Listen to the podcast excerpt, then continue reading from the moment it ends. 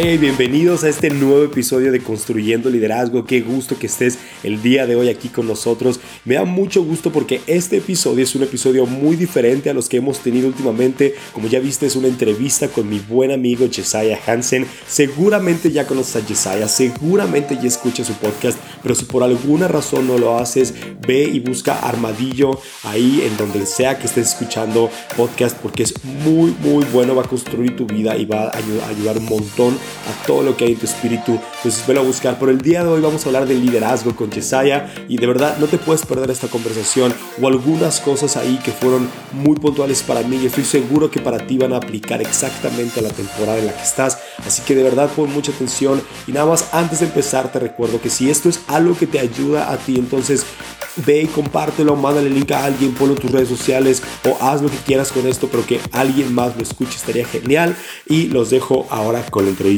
con Jesiah. ¿Qué onda? ¿Cómo estás? ¿Bien? Bien, estamos en el cuarto del hotel. Nice. Por fin, si llegaste. Ya. Eso fue bueno. ya es ventaja. oh, man. Qué bueno tenerte aquí en el podcast. No, chido, clandestino, uh, guerrilla style. Sí, con todo. Todo está súper bien planeado. Obviamente trajimos un stand y todo está perfecto. No está en una caja de Kleenex. Está bien. Oh, man, pues qué gusto tenerte aquí. Hay varias cosas que hay en mi mente que quisiera preguntarte. Y este, creo que muchos ya quizás te han escuchado, te conocen por tu podcast. Y este, y hace poco tú sacaste un tema de liderazgo y quisiera empezar por ahí, ¿sí? Y quisiera, quizás la pregunta es hacia qué te, tu podcast no es de liderazgo, obviamente, pero ¿qué te, qué te, como, ¿qué te motivó a sacar este, algo de liderazgo en Armadillo? Ah, liderazgo sí es un tema que, que creo que todos debemos estar trabajando en nuestras vidas, o sea, constantemente, o sea, eh, si tienes a alguien en tu vida de la cual eres responsable, deberías estar trabajando en cómo puedo mejorar como, como, como jefe, como padre, como, como líder.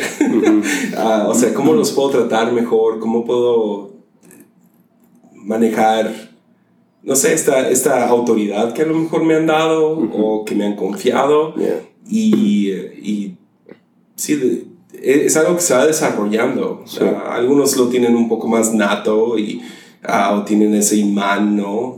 Pero, pero definitivamente hay cosas que, que uno tiene que estar pensando. Entonces había, había algunos temas, ah, creo que hablé como tres, cuatro semanas sobre el tema de liderazgo y había temas que no sentí que se estaban hablando en muchos lugares de liderazgo en específico, Que, que, a mí me interesaban. Entonces, ah, ya eso fue esa fue la, la, motivación. Y, y, para ti ahorita, ¿qué es como, dónde está como tu visión de liderazgo ahorita?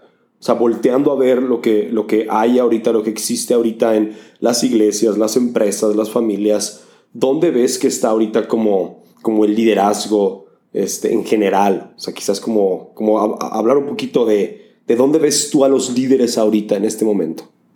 Pues es, bastante amplio, ¿no? Mucho. Ah, pues yo más me enfoco en, en liderazgo eclesiástico, ¿no? De iglesia.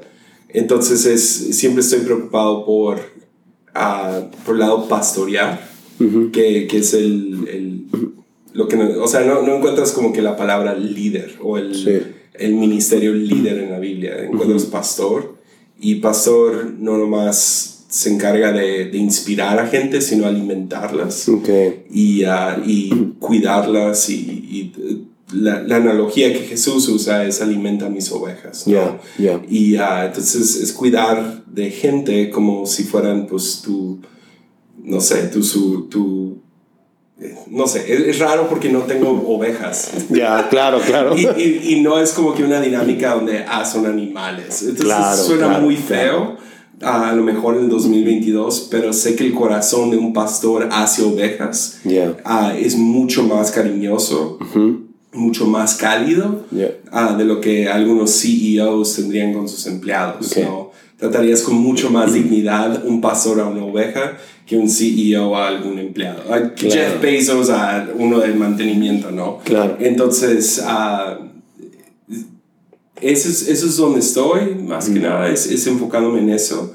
Y creo que con eso de la pandemia, sí abrió mucho a cómo estamos alimentando a, a las ovejas, ¿no? Apacentando a las ovejas, cómo estamos uh, cuidándolas, qué tipo de dignidad les estamos entregando y, y si los estamos viendo por el valor que tienen. Claro. Entonces ese, eso definitivamente es, es, lo, que, lo que veo. Uh, con empresas y, y uh, cosas así no estoy, no estoy muy involucrado. Ahora, ¿tú crees que, porque tú acabas de decir algo bien importante, ¿no? ¿Tú crees que esto de de alimentar y cuidar eh, personas, ¿no? Por, por, no usar esta analogía, pero por cuidar las personas que tenemos alrededor, ¿se traduce de iglesia a empresa? Ya, ah, tienes, eh, me acuerdo hace unos años se hizo muy popular una frase en inglés que era people over profit, que, que, gente sobre dinero, que te importara más la gente. Salió este libro famoso, The, The Advantage, de Patrick Lencioni donde mucho tuvo que ver con comunicación, con, con darle dignidad a gente, con tratarlos bien, con asegurarte de que tú, que la gente que trabaja contigo, que viva a cierto nivel, donde, ok, no, a lo mejor vamos a sacar 50 cajas menos de lo que sea, claro. Pero por lo menos los voy a tener vivos a fin de mes. Yeah, Y uh, claro que hay temporadas, ¿no? Donde en alguna empresa o, o iglesia hay, hay, temporadas de mucho trabajo, de, de, invertir tu sangre, sudor y lágrimas, uh el estrés, todo eso, pero, pero definitivamente, definitivamente el corazón del líder se, se debe de traducir a, hacia cuidar a tu gente también. Claro. De no exponerla a, a cansancio extremo o a exponerla a demandar cosas que, que no les estás dando. Entonces tienes, tienes estos ejemplos en, en la Biblia. Un ejemplo, Faraón uh, diciendo que, que le hagan ladrillos sin paja. ¿No? Está exigiendo algo que no le está proveyendo. y, uh, y, eso no es un buen, buen líder. Entonces, eso lo puedes traducir tanto iglesia como empresa. Es, es, ok, ¿en qué áreas estoy dando, estoy exigiendo ladrillo y no estoy proveyendo la paja uh, para hacer ese ladrillo? Entonces, uh, ya. ¿Y, y, y qué ves como, como que quiero como un poquito tal vez rebotar entre los dos? Estas dos, estos dos lugares de liderazgo, ¿no? Iglesia y empresa, ¿no? Entonces, cuando hablamos de iglesia, pues sabemos que la gente es primero porque de eso se trata, ¿no? O sea, al final es como, tienes una iglesia y, y de eso se trata, pero ¿cuál crees, que, cuál crees tú que sea como... Um, si en, si en un negocio el profit es o la ganancia es el dinero, al final un negocio existe para producir dinero, ¿no? este, ¿Cuál crees que sea ese resultado en las iglesias? Que se busca? Ah, ya, buena pregunta. pues, uh, o cuál debe de ser, ¿no? Ya, eh, la, la, cosa es que iglesia no se traduce bien a negocio. Uh, una de las mejores comparaciones que he encontrado es hospital. Sí. Entonces, el, la meta de un hospital sería pues, sanar enfermos, ¿no? Y, y, sería el más cercano a, a una iglesia. Pero luego pues tienes clínicas o tienes uh, consultorios que son diferentes niveles de ayudar a enfermos. ¿no? Entonces ahorita a lo mejor se escucha mi voz, pero me voy, voy saliendo de una gripa, infección de oído y todo. Y uh, fui, a, fui con mi, mi, doctor que se llama Salvador. Él tiene 81 años de edad y uh, él abre su consultorio a las 10 de la mañana o 10, 15, depende. No toma citas Tú llegas y esperas. Wow. Y trabaja todo el día y un día le pregunté cuántos pacientes ves al día y me dijo que 30, más o menos. Wow. Entonces él pasa como, como una, unos 10, 15 minutos con cada paciente, le receta su paracetamol o su antibiótico o lo que sea, les checa su garganta, presión. Pues todo lo que puede hacer. Es un hombre que está solo, 80 años de edad, uh que atiende te cobra lo mismo, no importa si vas con algo fuerte o algo leve. Ah, comparas eso con un hospital central, un, hospital privado ah, o un hospital de, de, gobierno, un ISTE o algo así, donde están viendo cientos de pacientes al día, ya ves que la dinámica de organización cambia. ¿no? Tienes, tienes la meta sigue la, misma, la misma pero tienes que cambiar acá. Y, y, de acuerdo al liderazgo de ese hospital, se va a atender mejor a los pacientes. Entonces, un, un, buen hospital debería estar sanando gente o tratando o cuidando o rehabilitando gente continuamente. Los mejores hospitales del mundo uh, tienen miles de empleados, ¿no? O sea, o cientos de empleados, miles de enfermos al año, cientos de miles a lo mejor, y que pueden atender.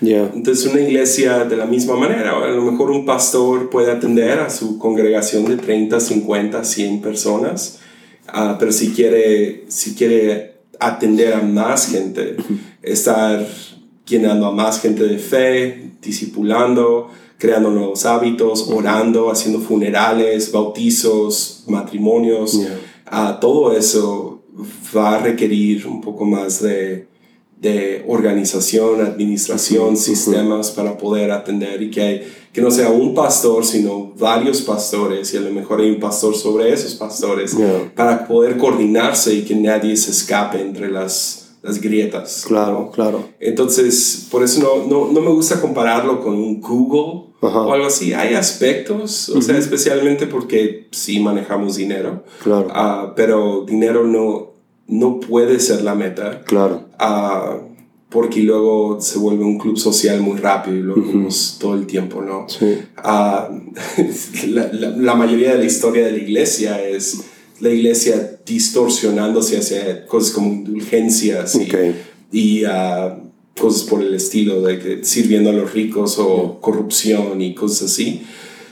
Entonces, por eso me gusta compararlo con un hospital.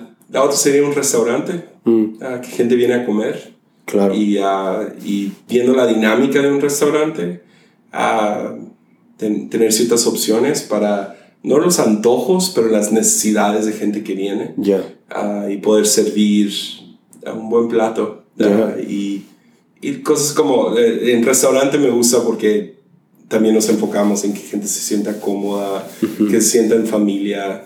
Uh, la idea de un bar, un barista en un bar y un pastor siendo muy similar su, su, trabajo, es, es cierto. Uh, un lugar donde gente viene a echar sus penas. wow. Y y escuchar un consejo sabio, pero pues tenemos toda la dinámica de fe, ¿no? Sí, sí, y, y, esto que dices de los ejemplos, ¿no? Hospital, restaurante o un, bar ahí, o sea, al final la meta es como generar en la vida de alguien una vida más sólida en Jesús, ¿no? O sea, mejores seguidores de Jesús, ¿no? Creo que podemos coincidir en eso.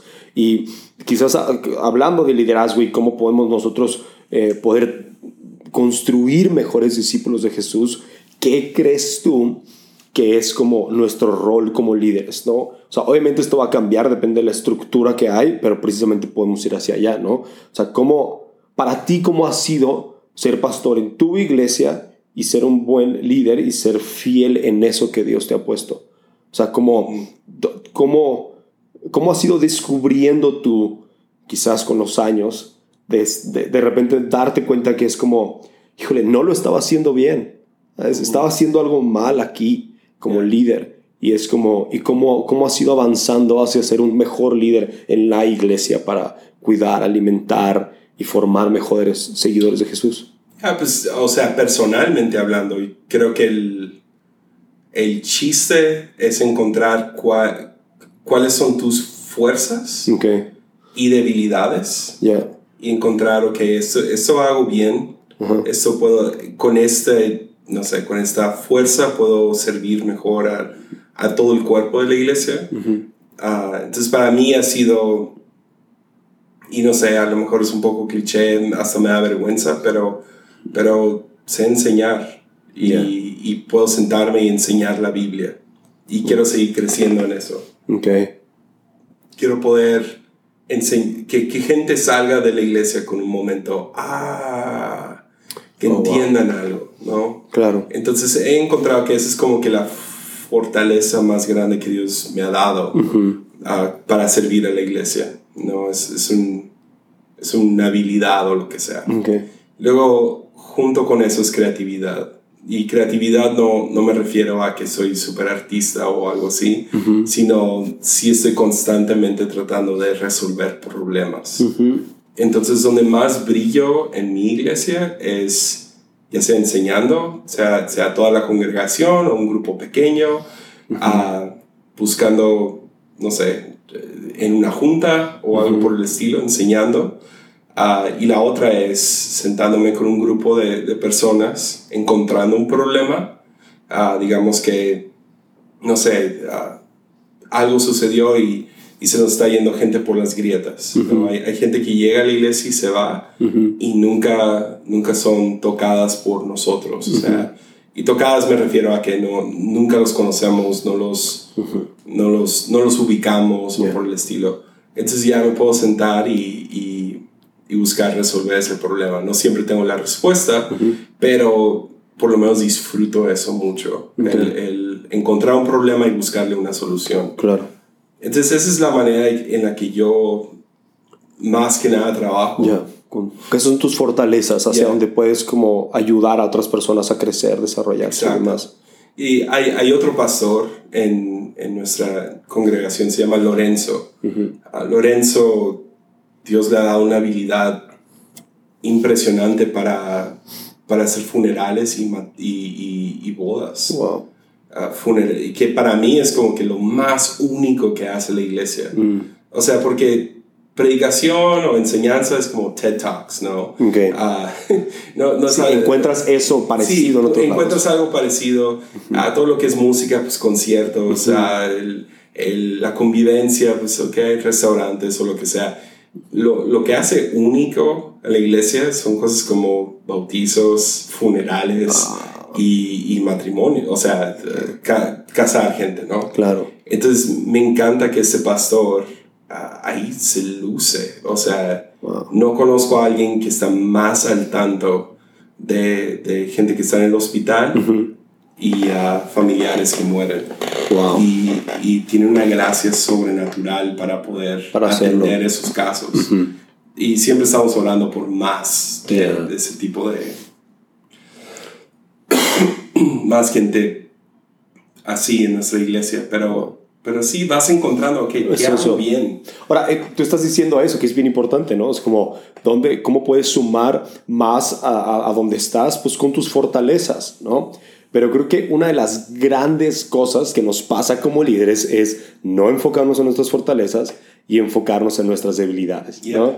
Porque es como, quizás, es, es donde, honestamente, es lo que más hace ruido, ¿no? Si eres muy débil en una área y la gente espera que seas fuerte en esa área, es lo que más te van a pedir, ¿no? Yeah. Entonces, ¿cómo ha sido para ti como esta tensión entre, ok, sí soy fuerte para esto y no soy bueno para esto, pero, o sea, no me puedo ir a querer ser menos malo en lo que soy malo, Yeah. ¿no? Entonces, para ti, ¿cómo ha sido esa tensión? Ah, me, enfo- me enfoco en lo que disfruto hacer. Ok. Eh, es, sé que suena muy egoísta, pero para, Ahora, ¿no te ha pasado mucho eso? Como querer seguir, o sea, como ver tus debilidades y querer mejorar ahí. Ya, ya. ah, sí, pero no sé, no sé cuándo pasó, pero, pero definitivamente hubo un momento en mi, en mi vida ah, liderando que fue como, de la nada fue como, no, yo quiero crear espacios para otros. Wow, ok. Entonces, un, ejemplo, ah, tenemos pues toda la, la organización de, de la alabanza, ¿no? Que es, son, es toda una producción, ¿no? Tienes pues, luces, tienes pantallas, tienes secuencias de, de audio y todo esto.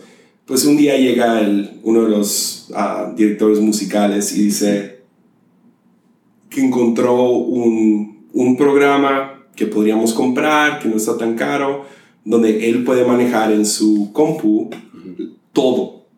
Y todo estaría en secuencias, ¿no? Ok. Las luces estarían ah, sincronizadas con lo que está pasando en la pantalla y con la música que está saliendo, Yeah. ¿no? Y, ah, y fue como, ah, qué chido, pero no. No lo quiero hacer porque yo quiero tres personas haciendo ese trabajo. Porque quiero que alguien se siente a hacer las luces. Wow, wow. ¿Por qué? Porque eso les da valor a ellos. Si lo disfrutan hacer, no les quiero quitar eso, porque es más práctico hacerlo de otra manera. Ok. Y sí hay, hay un elemento más práctico, también hay, un, hay una gran falla. Si esa compu falla, falla todo. Todo, ajá, ¿no? claro. Entonces, pero, pero no lo vi tanto por eso, fue más, no, no le quiero quitar chamba a dos personas, Ok. porque ahora uno puede hacer la chamba de tres. Ya. Creo que ahí sería una gran diferencia entre la iglesia y, y a lo mejor un, un lugar donde estás pagándole a gente ah, y dices, no, pues me puedo ahorrar Sí, la metes dinero. ah, por hacer los tres en uno porque pues compramos un robot. Pero ahí empiezas a ver pues el profit over people, ¿no? Eh, El dinero sobre La gente. gente. ¿Qué pasa cuando le robas esa oportunidad de trabajo a alguien más? Entonces en la iglesia es una vez a la semana, ah, lo manejamos por muchos son voluntarios. Y lo chido de ser un voluntario es que si no quieres hacer el trabajo no lo tienes que hacer. Ya. Ah, pero entonces eso significa que la mayoría de los que están ahí no están ahí por obligación, están ahí porque quieren. Ok. Quieren servir, quieren ser parte de. Ajá. Entonces, viendo mis debilidades, es como, ok, chido, tengo debilidades, más oportunidad para otros. Wow. O sea, si yo fuera buenísimo en funerales, no sé si sabríamos que, que Lorenzo es increíble en funerales Claro. si yo fuera buenísimo para ir a, a- a hacer a servicio comunitario, pues Germán no sería necesario. Claro. Yo lo haría, ¿no? Porque para que, para que involucrar a más pastores. Entonces creo que si te quedas con la mentalidad de que yo tengo que hacer todo aquello de lo cual soy débil, termina siendo mi doctor con su consultorio, que no es especialista. O, bueno, sí, sí es especialista en algunas cosas, creo que es cirujano o algo así, pero pues no vas a ir, no vas a ir a su consultorio a que te hagan una operación. Claro. No. Y eso termina siendo el problema ah, con iglesias, es que el pastor es el todólogo. Sí, claro, El claro. pastor se encarga de... No, y creo que eso se traduce a empresas, ¿no? Al final es como, o sea, el patrón es el que no quiere dejar a nadie más hacer las cosas, ¿no? Sí, sí, y si, si no reconoces un- otro ejemplo, o sea, a lo mejor estoy quemando a alguien. Bueno, un ejemplo ah, X. Ajá. Ah, Cualquier parecido con la realidad es Ya. coincidencia. Diga- digamos que, que, que pues tú llevas una barbería y ya estás grande y tienes a un joven ahí contigo y el joven tiene ideas de cómo mejorar tu barbería, Ya. pero no, tú sabes cómo se ha hecho por los últimos 30 años y no escuchas al joven, vas a perder al joven, Claro. ¿No? Y e- ese es el problema, es si no reconoces, no, creatividad o artístico o algo por el estilo no es tu, no es tu fuerza. O digamos como en mi, en mi caso, yo no soy muy bueno con Excel y números y, y sacar las estadísticas y, ok, tenemos gente en nuestro staff que son muy buenos en eso. Y ah, de hecho, antes de salir de vacaciones o algo, estamos preguntando cuál es un buen mes que podamos a lo mejor salir o algo por el estilo. Ah, y ellos se encargan de, de- de hacer los números y decir, ahorita con la pandemia todo su trabajo se fregó, ¿no? Ah, Claro. pero, pero saben estirar el dinero, saben llevar una, un presupuesto. Ah, yo no pienso en presupuestos, soy terrible con todo eso. Ok. La- matemáticas no es mi fuerza. Ya. Sin embargo, puedo confiar en aquellos que sí. y, y chido, ustedes manejen el presupuesto, nomás díganme Claro. cuánto hay para dar churros al final a los voluntarios, ¿no? Y si no hay, pues no hay. Y, ah, y ellos les toca hacer los malos. Chido. Digo, y creo que, digo, platicando esto, se hace muy evidente algo que yo he podido ver en tu vida, ¿sí? Y es que no solamente eres consciente de tus fortalezas y, este, y quizás has aprendido como a que tus debilidades queden en, en segundo plano y, este, y, eso, y eso, como dices tú ahorita, abre la puerta a otras personas, ¿no? Pero yo me acuerdo cuando te conocí, hace, hace mucho, en la casa de alguien, y, y, nos presentaron, y literal me dijeron, mira, él es Josiah, él vive en Tepic y hace videos, ¿no? Eso fue hace muchos años. Y entonces, pero después de, este, él es Josiah y hace videos, pues también tenías tu otra fortaleza, quizás en ese momento que eras pastor de jóvenes, ¿no? Y entonces ya no es eso y luego fue como, estabas casi full time viajando, ¿no? Y ahí estuvo otra fortaleza. Y ahora es como, ah, ahora haces un podcast y esa es tu fortaleza. Entonces, o sea, será, digo, no sé si lo podemos generalizar porque no estoy seguro si lo puedo ver en mí así o si para todos sea así, pero ¿será que las fortalezas cambian con temporadas? ¿O simplemente hay una gran fortaleza que tú has aprendido a expresar diferente? Ah, realmente todo, todo eso cae bajo, uh, pues todo lo de video, uh, trabajé en música también. Usualmente era porque, por mi lado creativo. Okay. podía solucionar problemas. Entonces digamos que una banda necesita un video muy barato.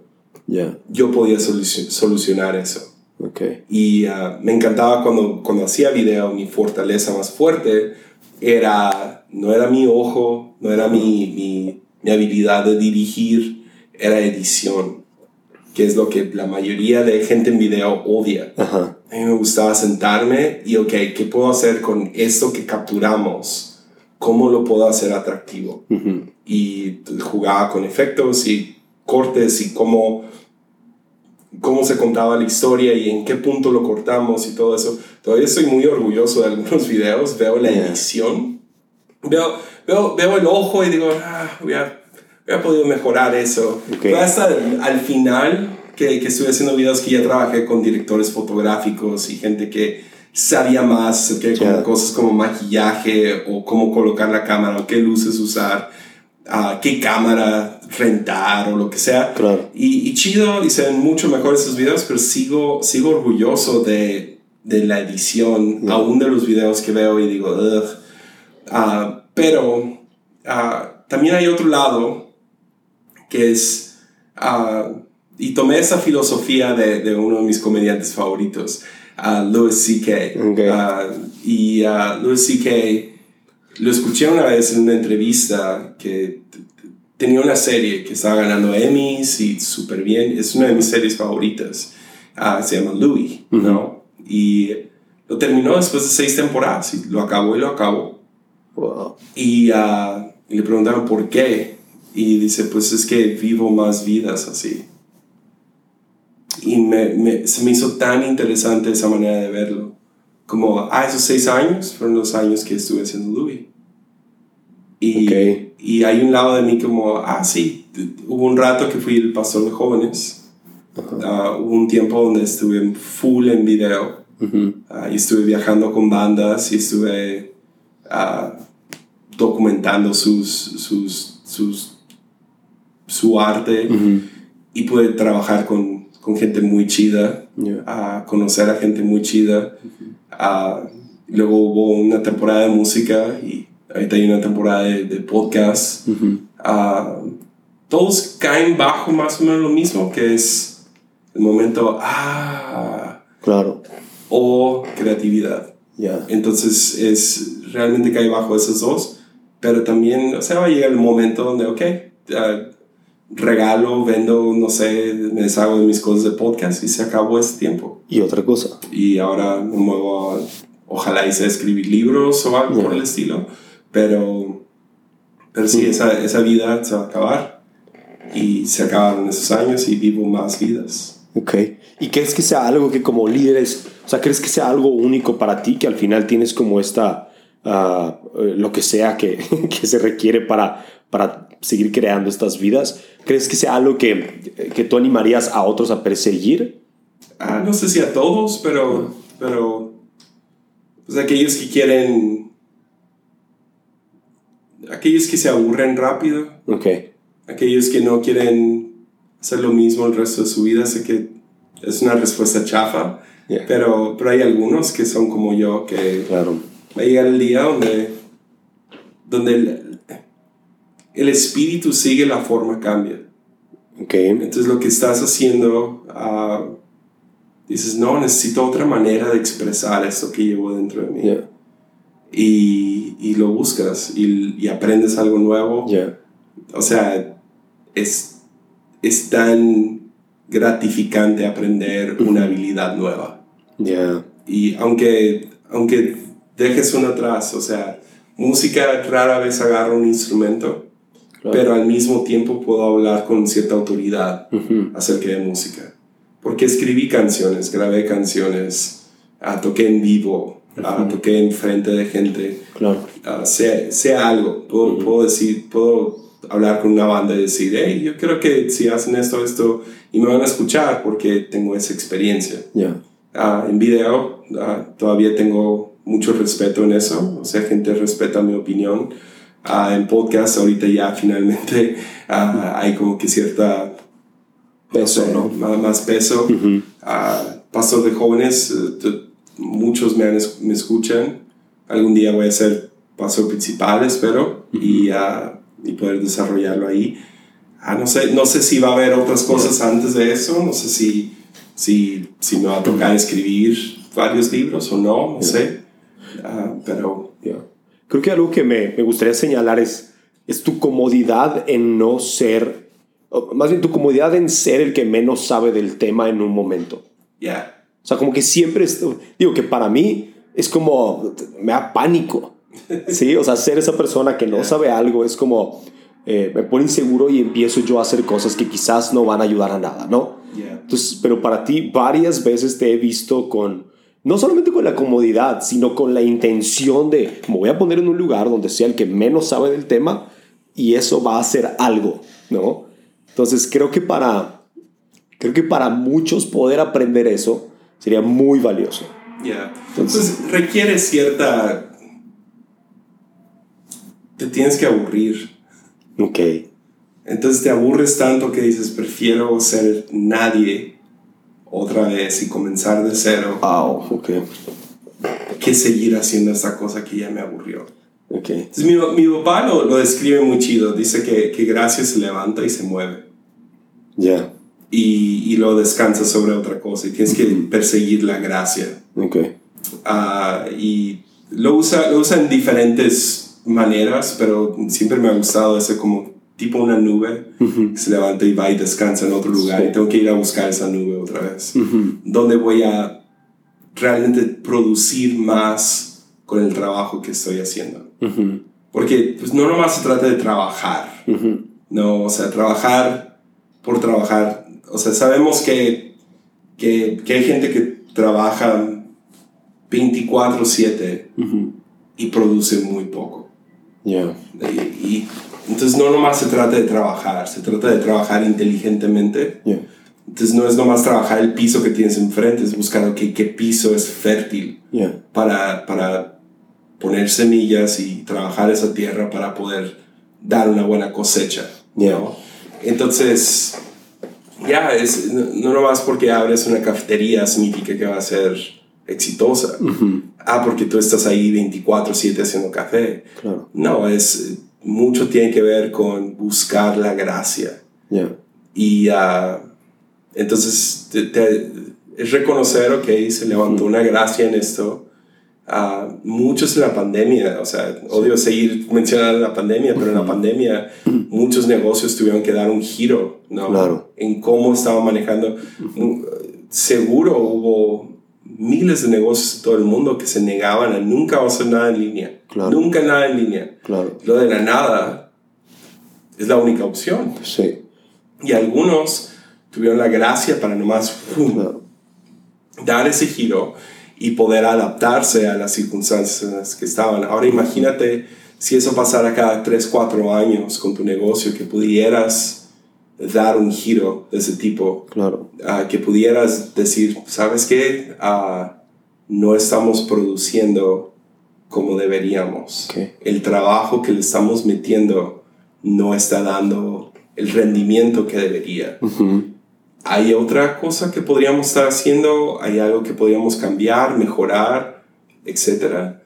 Oye, pero para ti esto que estás diciendo es como el, o sea, al final lo que te provoca a cambiar, este, Está curioso porque tú no estás hablando de que lo que te provoca cambiar es el fracaso, sino para ti lo que te ha provocado a cambiar es el aburrimiento de haber llegado a cierto nivel de, cierto nivel de éxito. Yeah.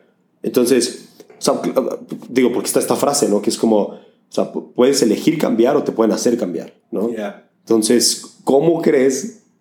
Digo, estamos entrando a la parte de éxito, ¿no? Y creo que como líder, y, y para mí es una conversación que he tenido muchas veces contigo, del cómo definir éxito y poder ver qué es lo que éxito significa.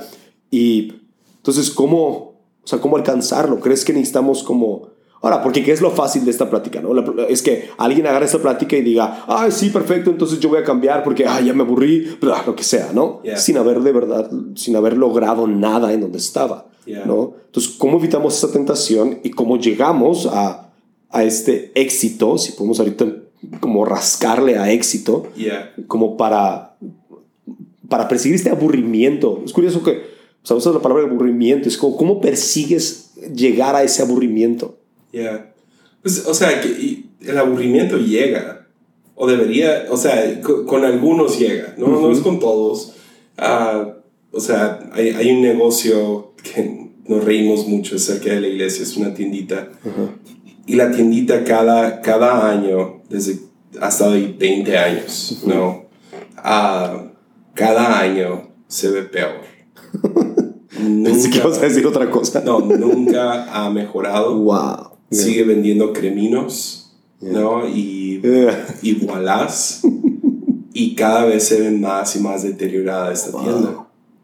Y no estamos esperando a ver cuándo cierra, pero todavía no cierra porque caer. es, es, es el negocio del Señor. Yo no sé de dónde, de dónde vive. Ya. En buena onda, no sé. Y tiene mucho potencial.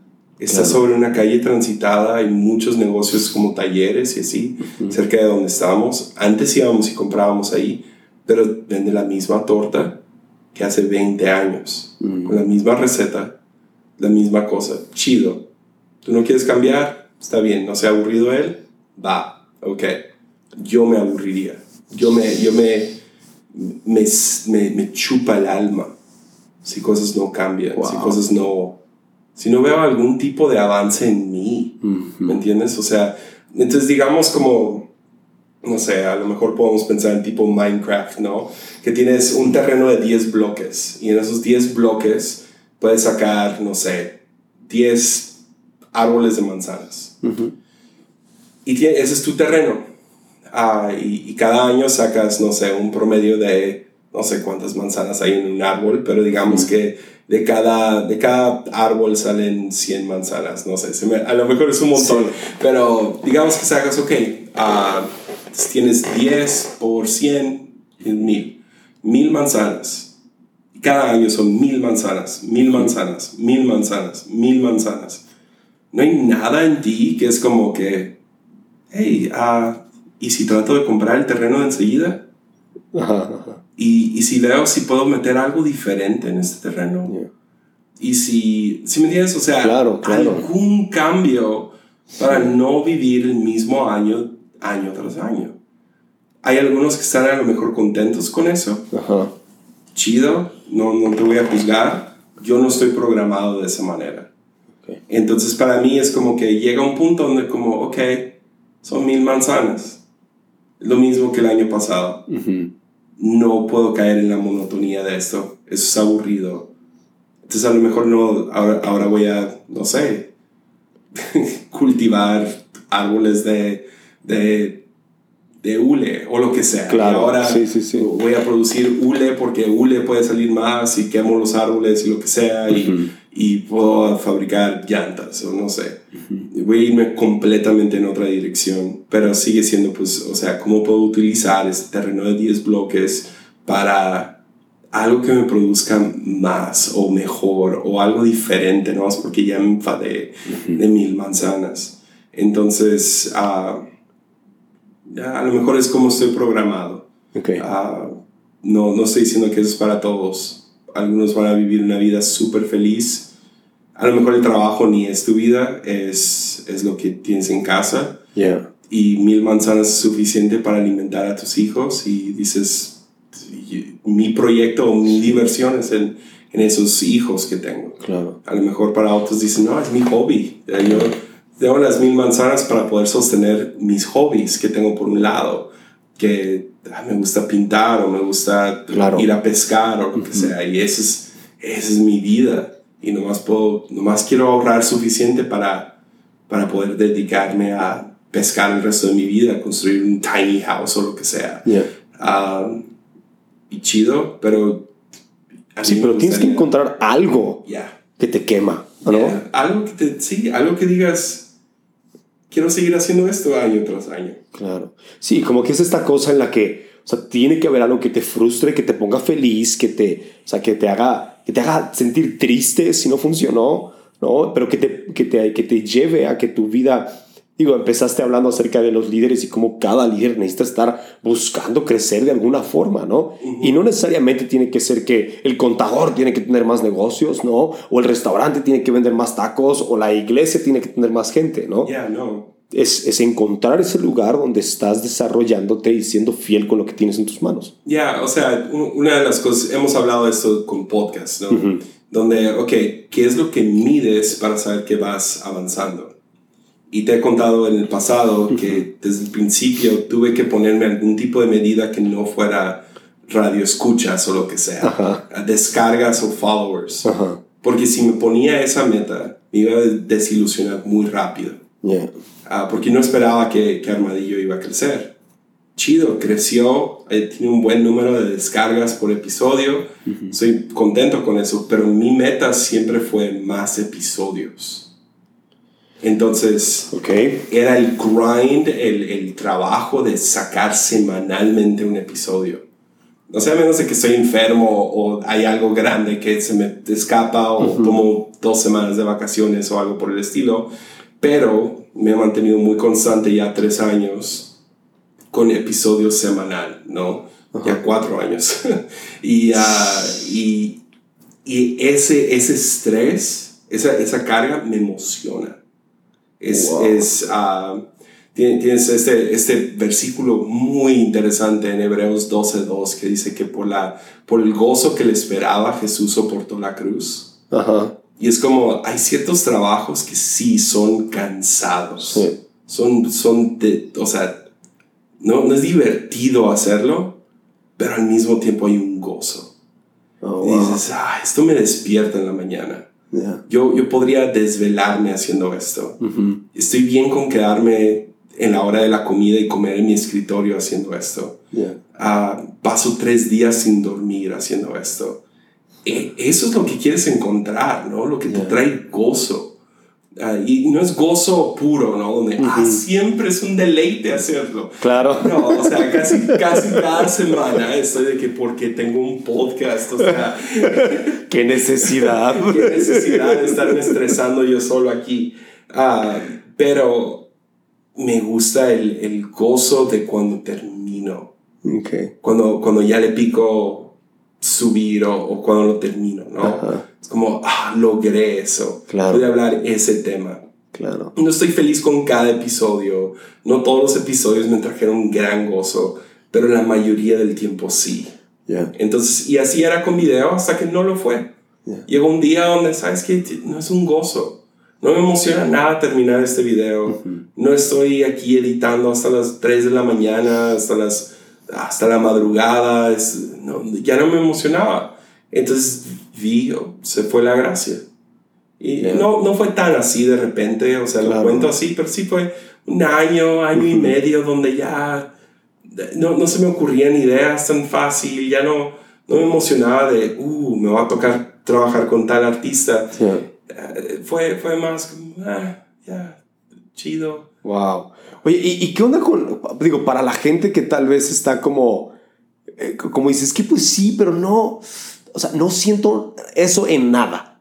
O sea, ¿dónde crees que hay tú? No sé si has estado un momento así donde dices, ah, mi vida está como muy, muy flat. O sea, como que no encuentro dónde estoy ahorita, ¿no? O sea, creo que, o sea, creo que hay personas que porque no fueron como programadas así, les va a costar trabajo llegar a esos lugares, ¿no? Entonces, ¿qué crees que, ¿Qué crees que ayude cuando, cuando alguien está ahí? No sé si tú te has encontrado ahí. Pues para mí son dos preguntas. Si alguien se siente como que atrapado, no sabe qué hacer con su vida. Ajá. Digamos, un joven de 18 está saliendo de la prepa, no sabe qué estudiar, no sabe si ir a viajar de mochilazo a Europa o qué voy a hacer con mi vida, ¿no? Pues hazte dos preguntas. Una es, ¿qué me despierta en la mañana? Si es jugar Fortnite, ok, persigue eso. ¿Qué hay ahí? ¿Qué hay en videojuegos que te mantiene al tanto? ¿Es la competencia? La competencia la vas a encontrar en muchos lugares. ¿Es la competencia contra ti mismo? De, ganarle a tu propio, tu propio estándar o lo que sea. Vas a encontrar eso en otras áreas. Ah, digamos que es, no sé, es algo creativo. Te gusta pintar o te gusta escribir o te gusta, no sé, leer o algo así. Ok, persigue eso, persíguelo. ¿Qué te trae? ¿Qué te despierta en la mañana? ¿Qué dices? Yo, yo no puedo esperar hasta que mañana comience porque voy a poder hacer esto. A lo mejor ahorita se ve como un hobby, pero ok, ¿qué, ¿qué, es otra forma de ese mismo espíritu que tú puedas aplicar? La otra es, ¿qué te, qué te enoja? ¿Qué, qué, qué, hay, ¿Qué está mal en el mundo?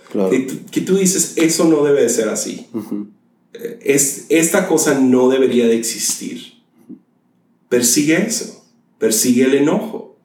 Uh, Frederick Bickner tiene una frase que me gusta mucho, que dice que tu llamado se encuentra donde el, tu pasión más grande y la necesidad de otros se encuentran. Entonces para mi mamá, ah, para ella era, le enojaba mucho el sistema de, de, orfanatos en, en México. Entonces, ¿qué hizo ella? Empezó su propio orfanato. Y cambió todo. O sea, la mayoría de orfanatos es entre más niños mejor y mucha ayuda del gobierno y vamos a tenerlos en literas y a tres literas y, y tomás como que darles una vida uh, muy, muy, muy cuadrada, blanda, gris, lo que sea, pero útil. ¿No? Y ya cuando cumplan 18, ánimo. Vámonos. Dios les bendiga. Mi mamá dijo, no, yo quiero un hogar. Yo quiero criar a estas niñas. No va a haber ni una sola litera. Y si tenemos que rechazar a niños por darle mejor vida a esos pocos que podemos, está bien. Porque eso es lo que les quiero dar. No les quiero dar más literas, más esto, más lo otro. Y a gloria a Dios hemos podido crecer el, el, orfanatorio que tenemos, que es una casa. Y uh, comen bien, se visten bien. Algunos de los niños tienen iPads y cosas así. Y uh, viven literal, mi mamá es su mamá. Y, uh, y, hay un gran sacrificio, o sea, ella no pasa tanto tiempo con su nieto como le gustaría. sé que, pero al mismo tiempo o sea, ahorita estábamos bromeando, arrestaron a mi mamá ayer, ¿no? Uh, por culpa de, de, las niñas. de sus hijas. por sus hijas. Y uh, entonces hay, hay costos y estreses y, o sea, una cruz que cargar, hay un, hay un rompimiento en ella y un derramamiento de ella hacia estos niños, pero hay un gozo en eso, pero nació de un enojo okay. que había algo mal con cómo las cosas se estaban haciendo y ella intervino y dio todo por comenzar esto. Entonces uh, tienes ese lado donde, ok, un lado, ¿qué es lo que me da gozo? ¿Qué es lo que, qué es lo que me despierta en la mañana? ¿Qué es lo que podría ser el resto de mi vida? Para mí fue el, ah, el momento, ah, crear eso en mí. Claro. Como persona curiosa, que tengo mucha curiosidad acerca de mil temas. Pero también darle ese momento a otros. Claro. Ah, es, mi, es, es mi gozo. Ya. El otro lado, me enoja que hay muchas cosas que no se resuelven. Okay. Y uh, en la iglesia en particular, en la iglesia global, que veo y digo, ¿cómo no podemos llegar a, a ciertas soluciones con respecto a esto, con respecto a lo otro? Hay, formas de, de, seguir alcanzando a próximas generaciones, cómo, cómo, cómo, lidiamos con ciertos uh, trends y gen, uh, modas que se levantan, uh, diferentes argumentos que se levantan. Claro. Hay, hay, hay, cierto lenguaje que podemos usar o ah, no, nomás no nomás como que estrategias, sino lenguaje, cómo podemos manejar esto y cómo podemos decir esto, cuál es el corazón de la iglesia hacia tal cosa. Uh, eso a mí me, me, me enoja y me, me, emociona al mismo tiempo. Entonces, creo que esas dos preguntas están muy buenas, porque creo que, o sea, no importa qué edad tengas, o sea, creo que va a llegar un momento que si, que si por un rato no estuviste buscando eso y yendo hacia allá, va a llegar un punto donde vas a estar frustrado con la vida, ¿no? O sea, ¿y a cuánta gente de 40, 50 años puedes conocer que están sin eso, ¿no? Que simplemente fueron a lo que se les puso enfrente por la situación que sea, ¿no? Pero creo que llegue un punto en el que cada uno se pregunte esto, es súper, súper importante. Pero el otro lado de esta moneda creo que es, bien, lo tienes, ¿no? Estás ahí, estás en un lugar donde tienes algo, donde te apasiona algo, donde te enoja algo y estás ahí, pero en algún momento empezaste a buscar la cosa equivocada de lo que no se trataba. ¿No? Y creo que pasa mucho en la iglesia, creo que puede pasar en los negocios. Fíjate, ahorita decíamos, ¿no? El tema como, bueno, el negocio tal vez se trata del dinero y esto, ¿no? Pero me acuerdo de un ejemplo de un cuate que decía que él, él, este, él tomó el liderazgo, él se convirtió en el CEO de una empresa de acero.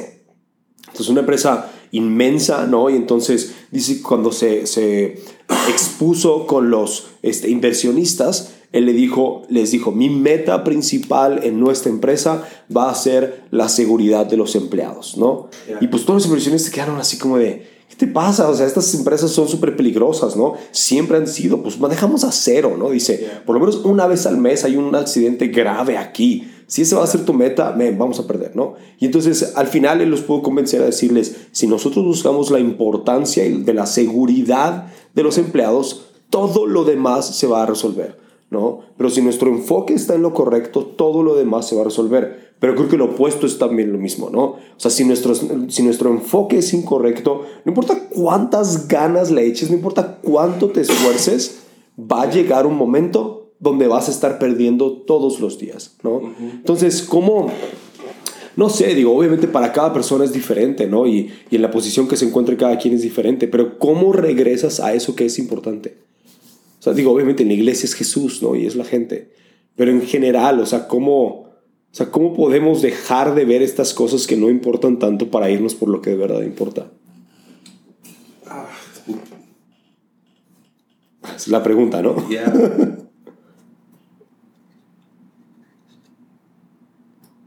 Ya, o sea, creo que cada quien tiene que ser más honesto consigo mismo. Mm. De por qué estoy aquí, por qué hago lo que hago. Okay y uh, es una es, es, una de esas que es quedarte solo con tus pensamientos un segundo, ¿no? Mm. Y nos da miedo. Yeah. Porque es, es como... Yo no quiero checarme la sangre. Claro. Porque no quiero saber los resultados. Oh, wow. Y si no me sé los resultados, entonces no tengo nada, ¿no? Yeah. Y... Uh, a lo mejor tú, tú, no eres así, pero definitivamente soy así. Soy de, no, no, no quiero saber si estoy enfermo. Oh, no, está bien, estoy bien. Uh, no, no, me digan que, que, peso de más o que tengo colesterol o lo que sea. no quiero saber los resultados. ¿Por qué? Porque voy a tener que cambiar algo. Y algunos, ese costo de cambiar, uh, ya le invertí 20 años a esto. Ah, no, no lo puedo cambiar ahora y no quiero cambiar esto. Entonces no se sientan y, y se preguntan eso. Pero a lo mejor es, es a lo mejor, a lo mejor y sí vale la pena detenerte un momento. ¿Por qué? Porque solo tienes una vida. Y qué triste desperdiciarlo en algo que, no sé, o sea, pienso en en generaciones perdidas, en, padres que dedicaron toda su vida para darle una mejor vida a sus hijos, pero no pasaron ni un minuto con ellos. Y comenzó con, voy a agarrar este trabajo para poder ofrecerle una mejor vida a mis hijos que de la que yo tuve cuando yo crecí. Pero terminaron robándoles el gozo de tener un padre en casa. Y uh, creo que es, es, es simplemente... Sí, sí, o sea, si no quieres saber los, si no quieres saber los resultados, no te vas a hacer la pregunta. Claro. Entonces, la verdad, no sé qué decir. Sí. Ah, es.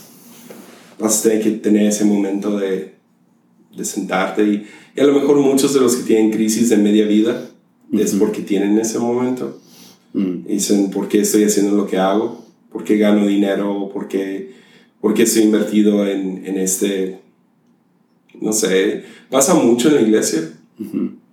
De que dices, ok, eh, no sé, a lo mejor entraste porque pensaste que, no sé, fuiste a una conferencia y viste a un pastor sobre la plataforma y pensaste, ah, yo, puedo, yo podría ser esa persona, ¿no? Ya. Y luego te metiste al ministerio y eso nunca llegó. Y dices, Oh. "Ugh, ah". Y ve- de la nada ves a un pastor de, de 45 usando skinny jeans y panta- ah, Yeezys y queriendo ser joven otra vez, ¿me entiendes? Claro, y tiene claro. su, su crisis de media vida. Ya.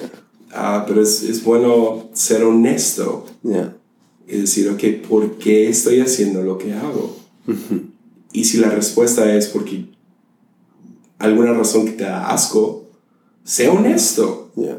Ah, me metí a esto porque quería ser famoso. Me metí en esto porque quería ganar un montón de dinero y comprarme un Tesla. Ya. Ah, Me metí a esto porque Claro. quería, Ya. quería la casa de sueños o quería impresionar a una chica. Ujú. Ok, si te da asco esa respuesta, está bien, Ujú. cámbialo. Claro. Ah, busca otra respuesta. Y ah, Persíguela. y, y ten tu crisis de media vida o ten tu, tu crisis de 30 años, que creo que ya es más y más común. Yo lo tuve. Ah, ¿Por qué hago lo que hago? Y, Ya. y, y hazte esa pregunta. O sea, Ya. ya, eh, es una difícil. No, no, Claro. no juzgaría a nadie que no se anima a hacérsela. Claro, claro, complicado. Oye, mira, pues para ir cerrando, creo que me gustaría hacer como algunas pequeñas preguntas, espero que no se amplíen a una cosa inmensa, pero um, una de ellas es que creo que algo con lo que podemos coincidir es que tener personas cerca es de las mejores decisiones, ¿no? Yeah. Pero también lo que yo he visto es que, así como es una de las mejores cosas, también trae cosas complicadas. ¿no? Entonces, para ti, ¿qué ha sido lo mejor y lo peor de dejar entrar gente a tu vida y, este, sí, y simplemente abrir tu vida a otras personas? Ah, Bob Dylan acaba de sacar un nuevo disco, ¿no? Ah, el, el año pasado o antepasado, no importa, pero ah, en su nuevo disco, a sus 78, 79 años de edad, ah, tiene una canción que se llama I Contain Multitudes o Contengo Multitudes. Y describe en toda la canción, nomás va nombre por nombre. Gente que lo ha inspirado, que lo ha formado en su vida. Y se me hizo tan hermoso esa, esa manera de verlo, de como contengo multitudes. No soy, no soy mi propio, mi propia maquinación. Yeah. Ah, entonces, si, si reconoces eso, todos vamos a tener influencia de aquello que estamos consumiendo, ¿no? Entonces, pasas mucho tiempo con, con un amigo que, no sé, ah, no se limpia después de ir al baño. A lo mejor, a lo mejor te vas a sentir con la confianza de, ah, ¿para qué me limpio? Yeah. Después de ir al baño, ¿sí me entiendes? O Claro, sea, claro, claro. Ah, o puedes estar con alguien que, que es mucho más, no sé, enfocado en su higiene y, y te va a ayudar. Ah, entonces es, nomás reconocer qué, qué voces estoy dejando que entren a mi vida. Okay. Ah, con quién me estoy juntando mucho, con qué, qué, multi, qué persona estoy dejando que me forme. Yeah. Ah, y me está formando de la manera correcta. Escuché a un líder, ah, creo que un, sí, era un CEO, que dijo que influencia siempre es mala. Y Ok. fue como, ya, no sé, no estoy totalmente de acuerdo, pero sé a qué se refiere. Claro. Porque sí, sí lo veo en mi vida, que la mayoría de influencia que he recibido en mi vida por otros ha sido mala, Oh, wow. ha sido para mal. Ah, Ok. Y usualmente las mejores influencias son gente de la que no estoy cerca, ah, que veo a lo lejos. Y digo, ay, Ok. quiero ser eso. Muchos de los que tengo cerca recibo las cosas malas.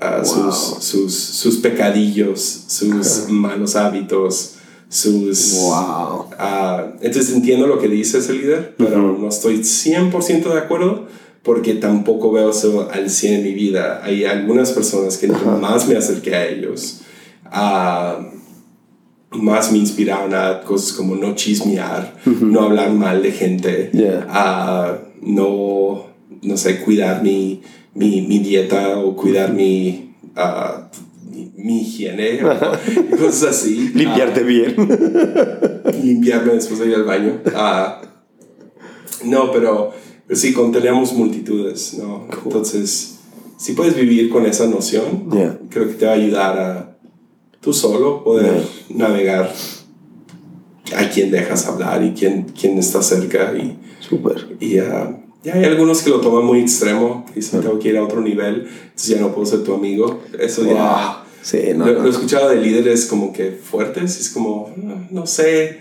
no sé si tengo las agallas para algo así. Tengo Claro. que voltear con mis amigos y tengo que ir a otro nivel y no puedo jugar golf Bye. con ustedes. O sea, Claro. Ah, o sea, está muy loco esa. Claro, claro, claro. Yeah. Oye, y, y otra, este, dos más nada más. ¿Cómo lidias con miedos e inseguridades?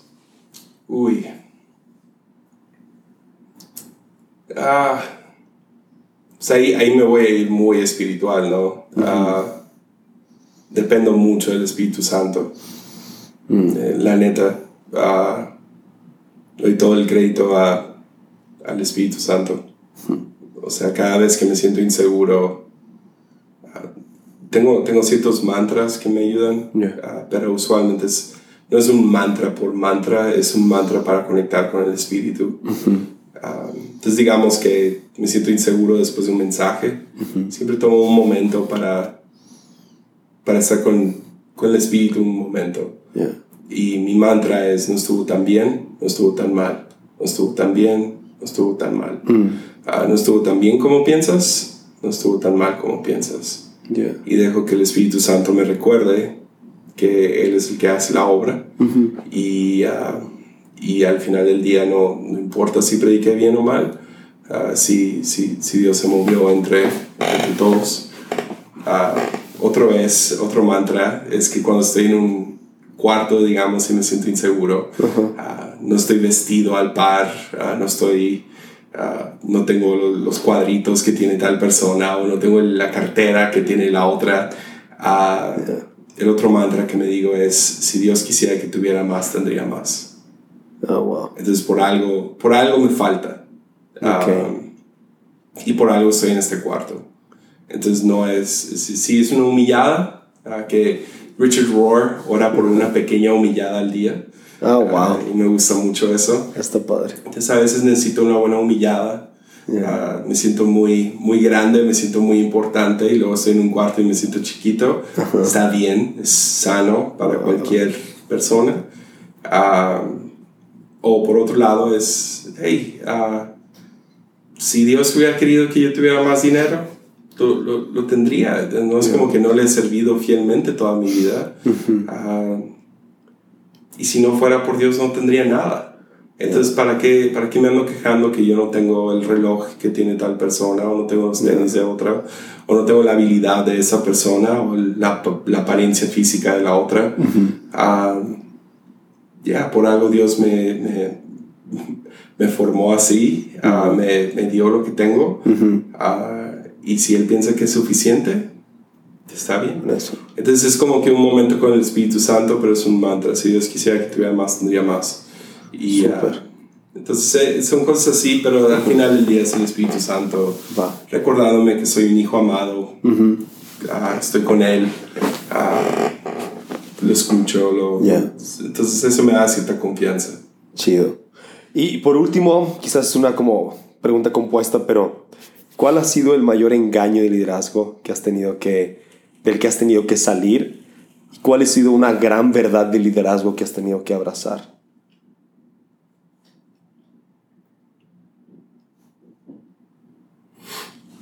Pues creo que nunca me creí así al 100 algo como prophet over people. Pero sí. Ya. O sea, cuando recién empecé a pastorear jóvenes, la meta era crecer, crecer como, como grupo. Okay. Entonces eso es un tipo de, pues entre más jóvenes, pues mejor, ¿no? Yeah. Y, y tuve que romper esa mentira. Yeah. no, se trata de cuidar bien a los líderes que están aquí, a la gente que está aquí. Y si crece chido, um, claro que queremos alcanzar gente. Claro. Um, una nos ayuda a alcanzar. Entre más gente alcanzas, más gente puedes alcanzar. Claro. Uh, y, y, si creemos en, en, poder traer el cielo aquí a la tierra, queremos alcanzar a toda la gente posible. Yeah. Uh, ese es, entonces, pero si tuve que romper eso, aunque nunca fue como que, ah, sí, se trata de, de profit over people. Claro, claro. Uh, pero sí, sí me la creí. Um, y una verdad de liderazgo, ¿cuál, qué, qué, ¿cómo lo dijiste? Sí, ¿cuál es una verdad que has tenido que abrazar? ¿no? O sea, como que algo que hayas recibido de liderazgo, no sé, últimamente o de las primeras cosas que escuchaste que fue que esto es lo importante. Para mí esto Yeah. es, hacia ahí voy en mi liderazgo. Ya, cre- creo, que, creo que fue eh, uno de los más recientes, o sea, fuertes, fue ah, leyendo a Eugene Peterson, un pastor de, de una, una congregación pequeña por más de 30 años. Él diciendo que lo más importante que él hacía era funerales y bautizos. Y, y esa fidelidad de pastorear por 30 años a una pequeña congregación. Wow. Y si no sabes quién es Eugene Peterson, es, podrías decir, una de las figuras más influyentes en el cristianismo Moderno. sí, desde claro. Billy Graham. Sí, claro. O sea, no, no porque hacía campañas, no porque era un gran orador, sino porque tradujo la Biblia al lenguaje contemporáneo en inglés. Claro, Y escribió docenas de libros acerca de pastorear y es, es una de las voces más influyentes para cualquier pastor. Sí. Y todo eso nació de 30 años de fidelidad en una iglesia pequeña. Entonces, Wow. que él terminara su libro, The Pastor, ah, diciendo eso, fue como, uh, Wow. ya, ese, ese fue una grande. Súper. Muchas gracias. Qué gusto tenerte aquí. No. Qué buena plática.